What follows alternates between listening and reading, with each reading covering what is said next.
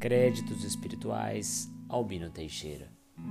Não deixes que o dia se ponha sem praticares pelo menos uma boa ação, melhorando os próprios créditos no caminho espiritual. Vejamos algumas receitas e sugestões ao alcance de todos.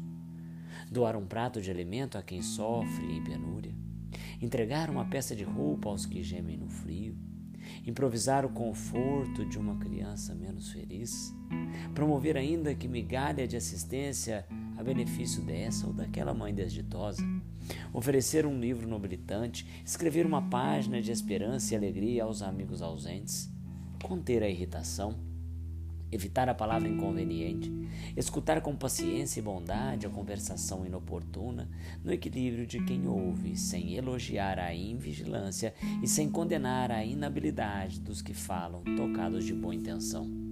Prestar serviço desinteressado aos enfermos, assegurar dois minutos de prosa consoladora aos doentes. Cultivar o espírito de sacrifício em favor dos outros, seja em casa ou na rua, plantar uma árvore proveitosa, acrescentar a alegria dos que fazem o bem, auxiliar de algum modo aos que procuram auxiliar, encaminhar parcelas de recursos amoedados, com quanto ligeiras, a irmãos em necessidade, articular algumas frases calmantes em hora de crise, usar a palavra na construção do melhor a fazer, remover espontaneamente um perigo na via pública. Na base de uma boa ação por dia, terás o crédito de 365 boas ações por ano.